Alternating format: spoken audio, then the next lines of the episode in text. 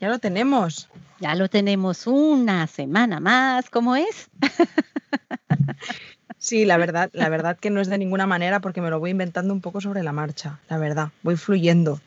Tendremos que buscar una introducción. Voy a pediros, sí, a todas las que nos estéis escuchando, a ver si podemos hacer una, introducción em, así apoteósica, vamos. Que, nos mandéis, por favor, propuestas de introducciones. A ver si nos hacemos con una introducción ya nuestra, por fin, y que no que cada semana estemos ahí improvisando cualquier cosa. A ver qué dice. Sí. A ver, a ver si nos podéis ayudar en esto. Ya nos habéis ayudado en lo de, por favor, hacer podcast más cortos y os hemos hecho caso. Ahora solo falta que pongamos una introducción chula.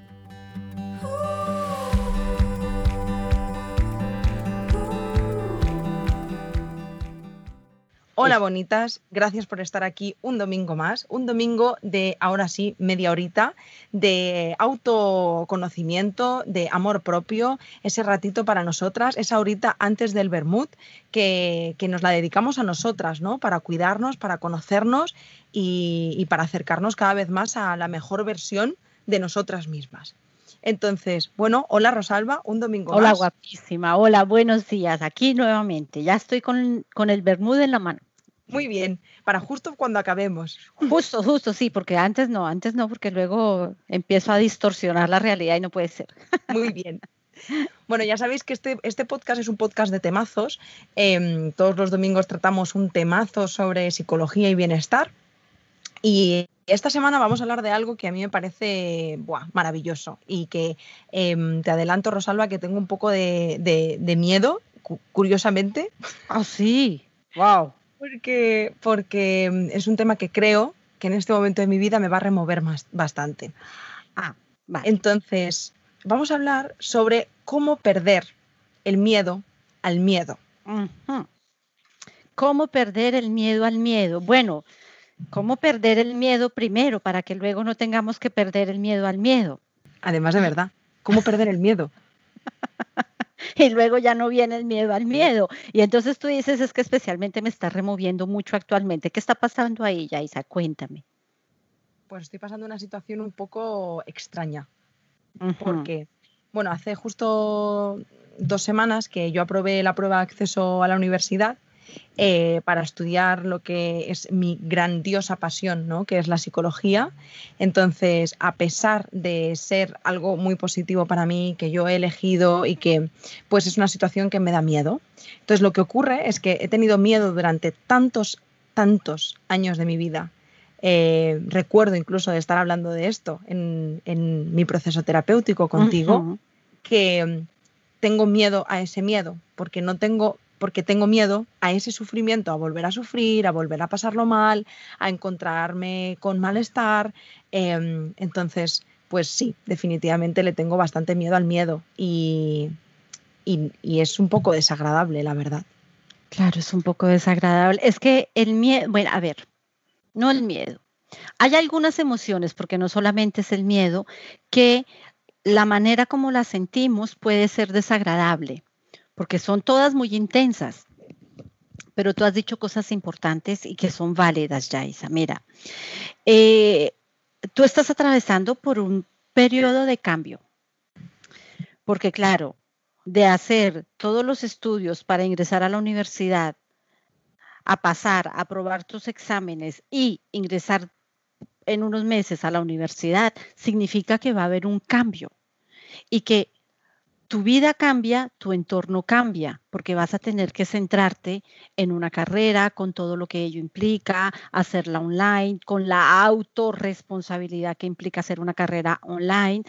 Entonces, dependiendo cómo le hagas tú frente a esos cambios, puedes tener esta emoción, especialmente vivirla más o menos, con más o menos intensidad.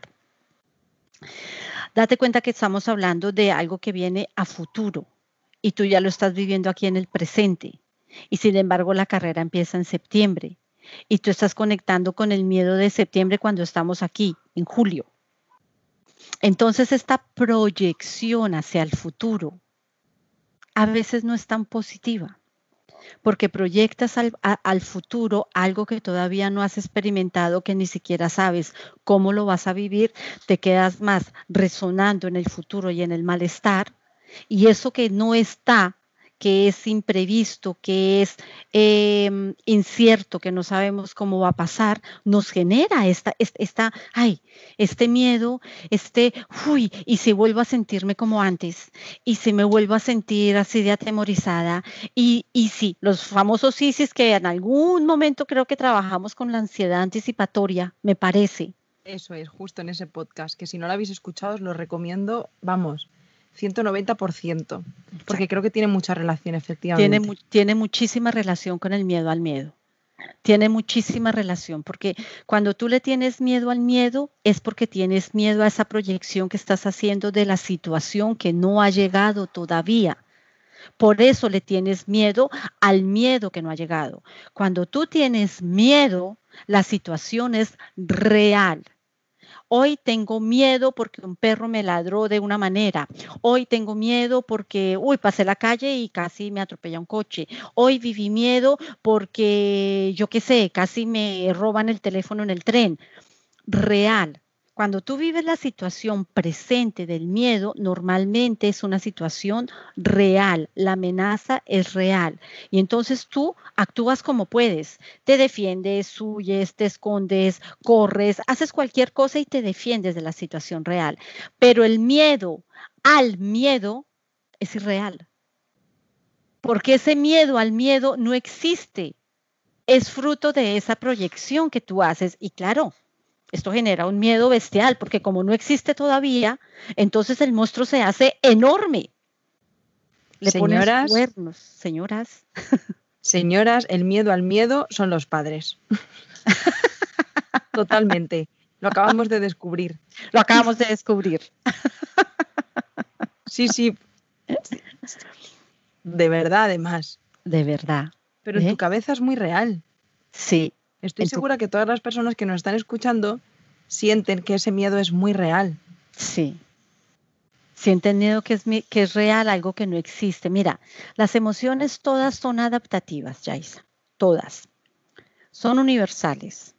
Las tienes tú, las tengo yo, las tiene el vecino, las tiene tu pareja, las tiene la mía, las tiene todo el mundo. O sea, vienen con nosotros, son funcionales, nos sirven, son, son emociones de supervivencia además, porque nos ayudan a, a, cuidarnos, a protegernos, a salvarnos.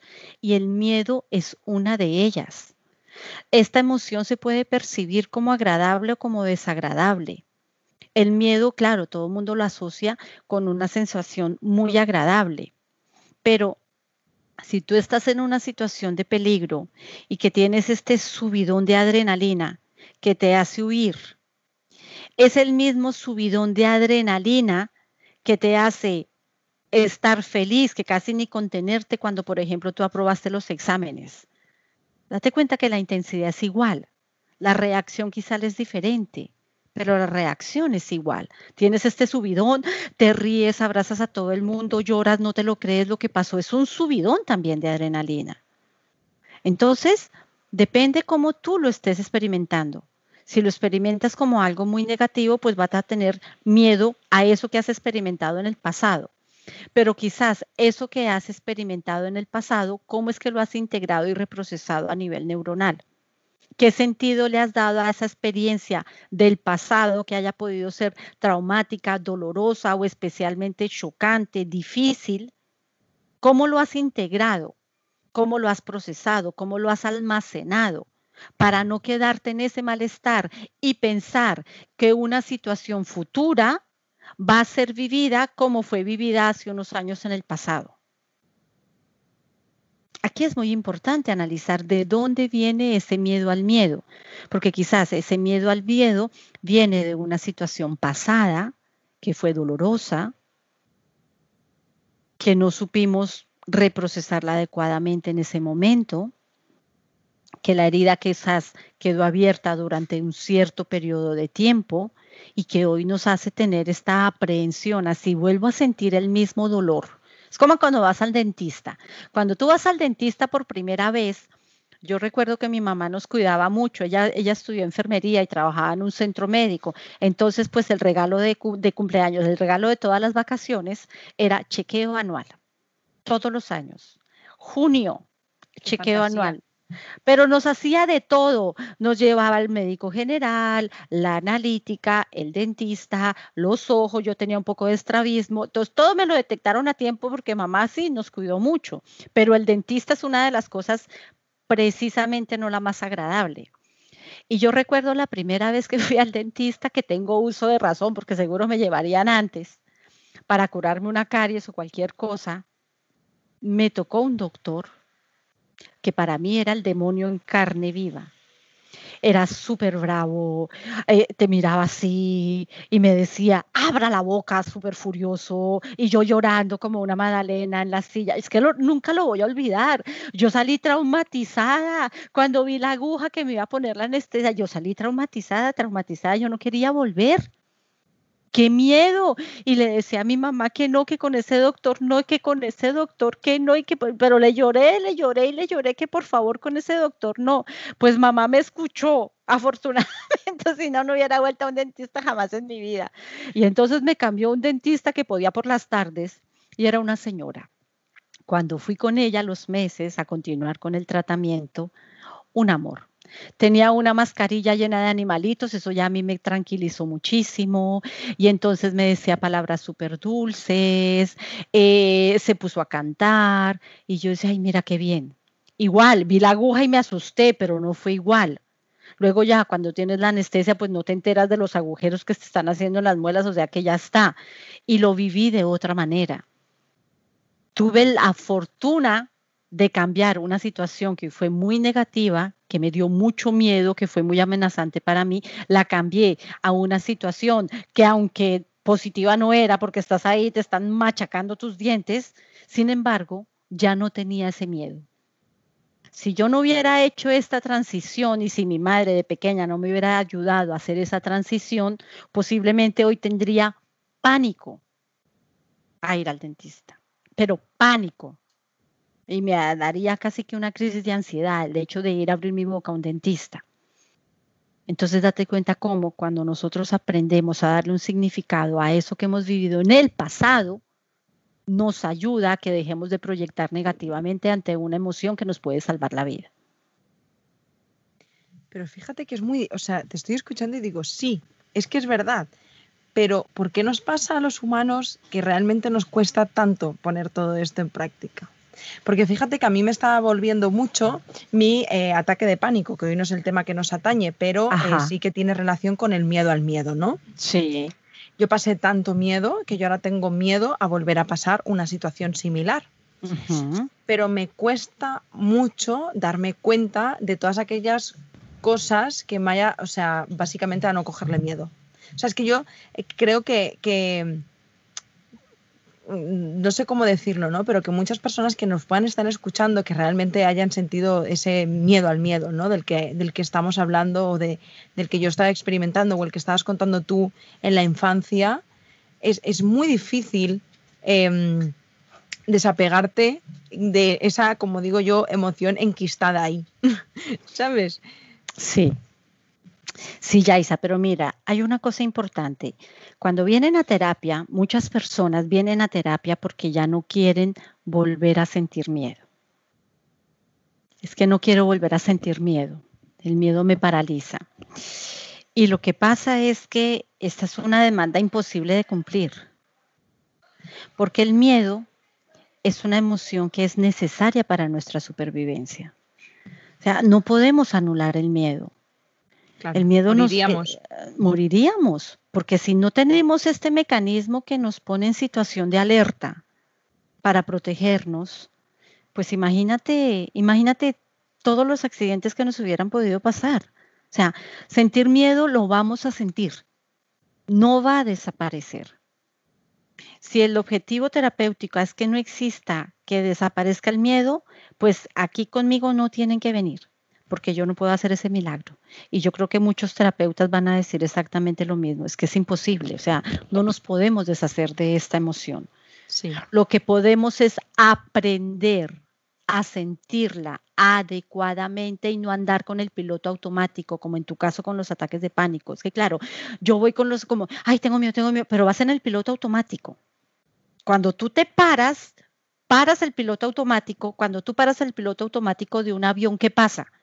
Pues que el piloto está, tiene que volver a coger el timón, esto no sé cómo se llama, de un avión y hacerse cargo de toda la cabina y pilotar el avión para salvarse la vida y salvarla de los 200 pasajeros que tiene detrás.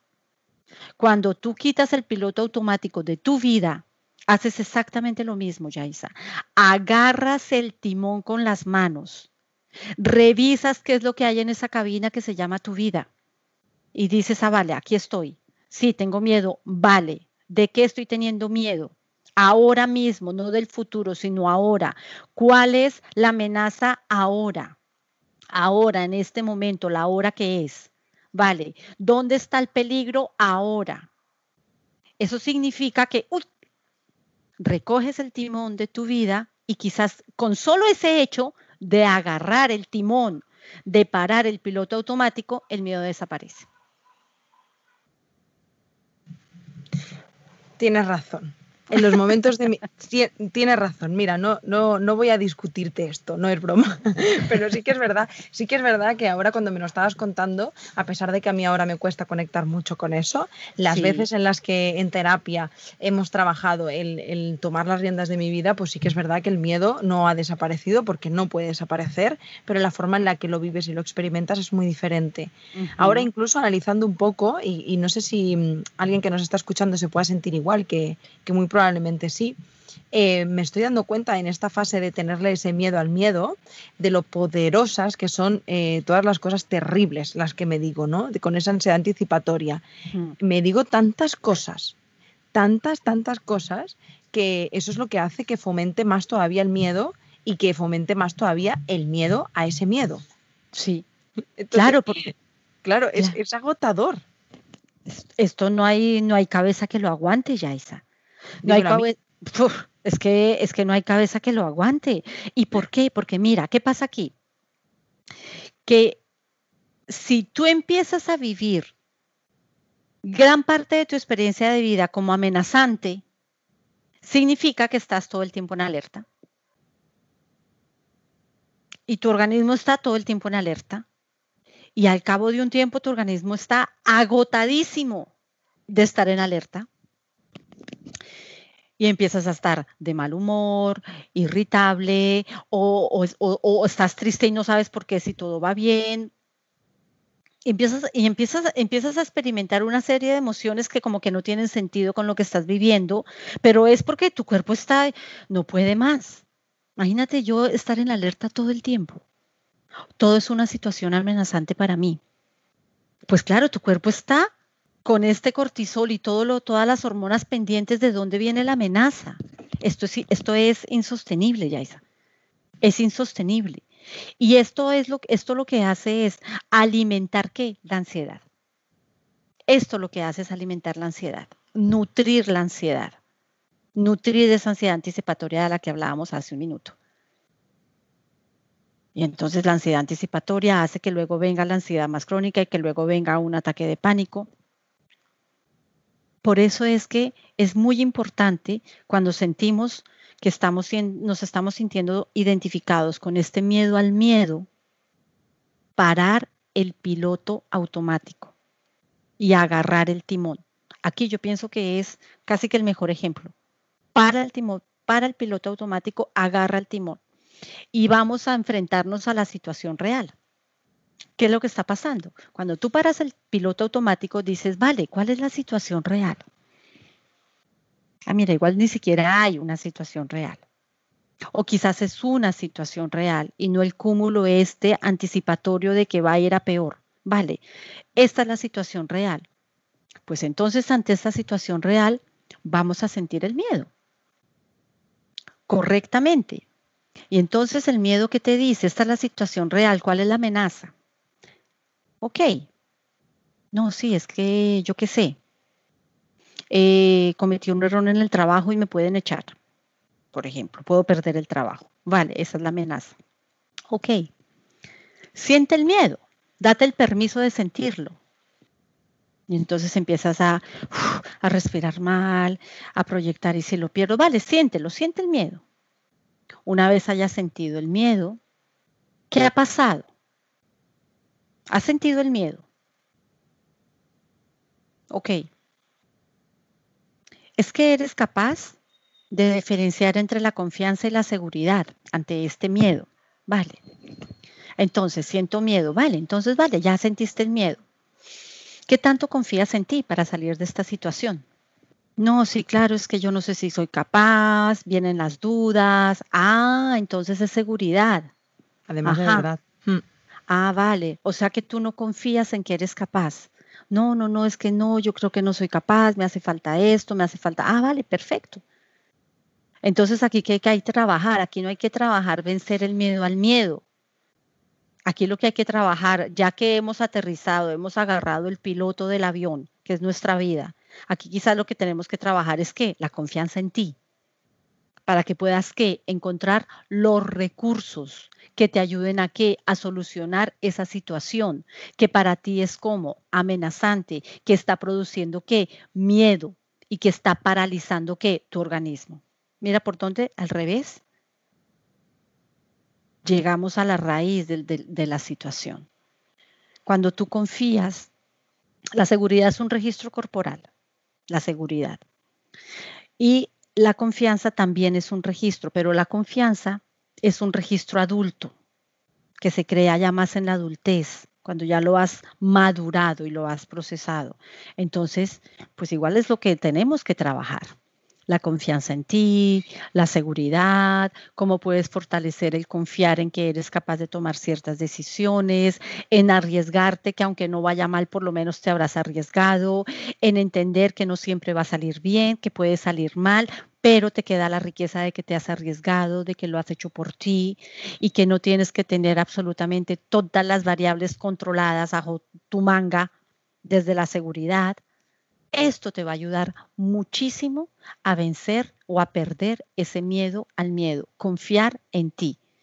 Si ya detectas que realmente la situación no es tan amenazante como tú lo pensabas proyectivamente, y si detectando esto te das cuenta de que en el fondo hay mucha inseguridad, pues trabajamos la seguridad. Y si después de trabajar esa inseguridad te, das cuenta de que es que tú tienes que tener absolutamente todo bajo control desde la seguridad, ah, pues entonces vamos a trabajar la confianza en ti. Aquí me gustaría deciros, hace unas semanas, ¿te acuerdas del podcast que grabamos, ¿no? El de cómo ganar seguridad en una misma. Es verdad, es verdad, sí. En el que hablábamos justamente de la seguridad y la confianza, así que yo os invito fuertemente que justo después de escuchar este podcast vayáis a escuchar ese, si todavía no lo habéis escuchado, porque creo que pueden ser grandes complementarios, junto con el de ansiedad anticipatoria. Creo que puede... Van em, todos de la mano. Sí. Van todos de la mano.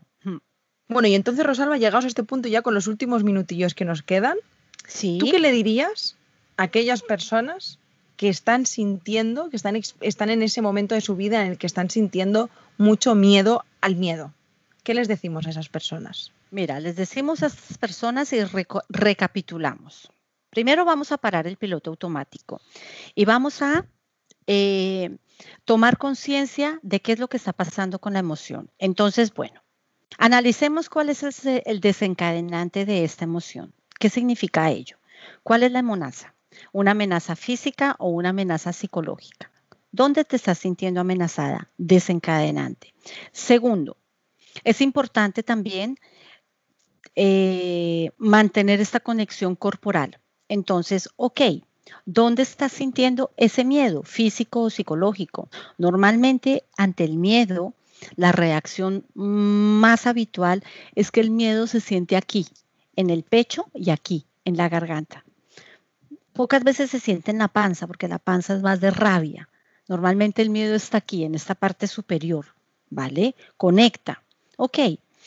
Si el miedo eh, cumple una función de adaptativa y de adaptación y de supervivencia, entonces, esta situación amenazante, ¿en qué está atentando contra tu supervivencia? Date cuenta cómo vamos bajando ese nivel tan grande del miedo, que igual no está afectando tanto, pero tú lo ves como sí, ah, vale, haces esa, siguiente reflexión. Muy bien. Y si ante el miedo la respuesta de tu organismo es de tensión, de hiperventilación, de huida, de protegerte. ¿Qué estás haciendo con esta respuesta de tu sistema nervioso autónomo? ¿Qué estás haciendo con esta carga? ¿Te estás quedando paralizada?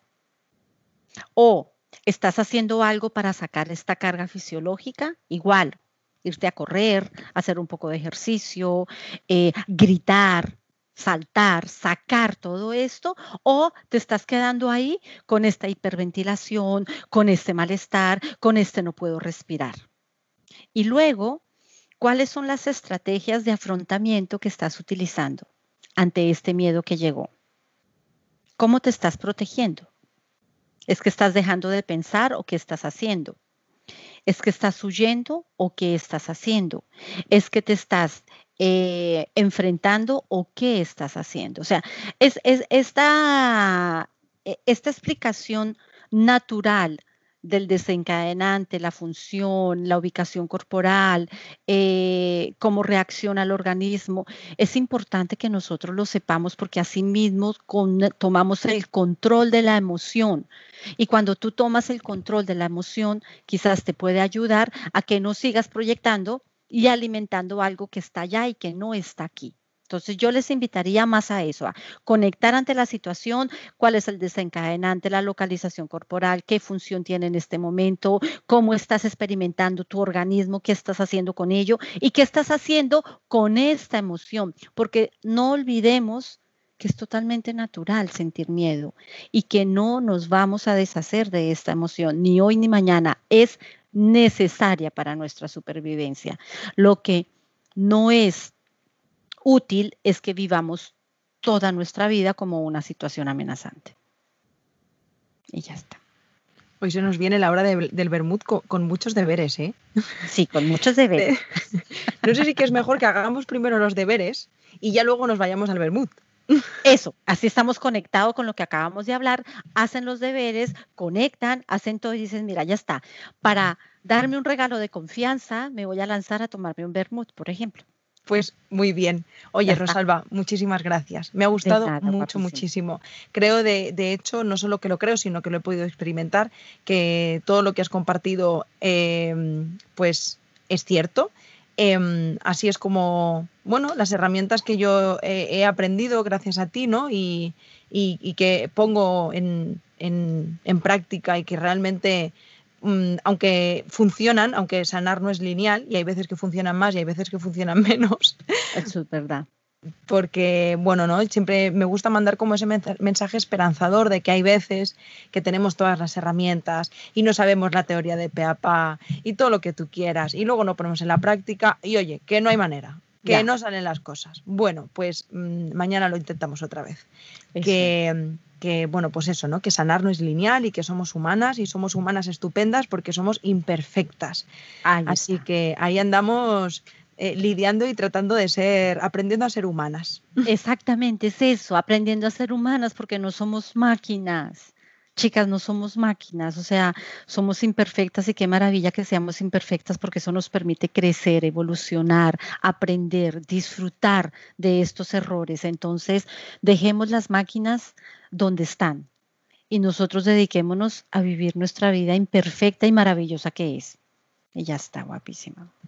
Pues nada, muchísimas gracias por escucharnos una semana más, por estar aquí un domingo más con, con, nosotras. Nos escuchamos el domingo que viene, que por cierto, este mes de julio, la última semana, vais a elegir vosotras la temática del podcast. Genial. Así que podéis eh, dejarnos vuestras recomendaciones a través de, del Instagram que hizo, que es la persona que, está detrás de las redes sociales, que desde aquí te mando un besito muy, muy grande, que sé que nos escucha siempre, Iso. Y, y vosotras elegiréis el tema. Así que eh, a, ver, a ver qué tema sale, que tengo ganas de saber de qué os gustaría que habláramos. Genial.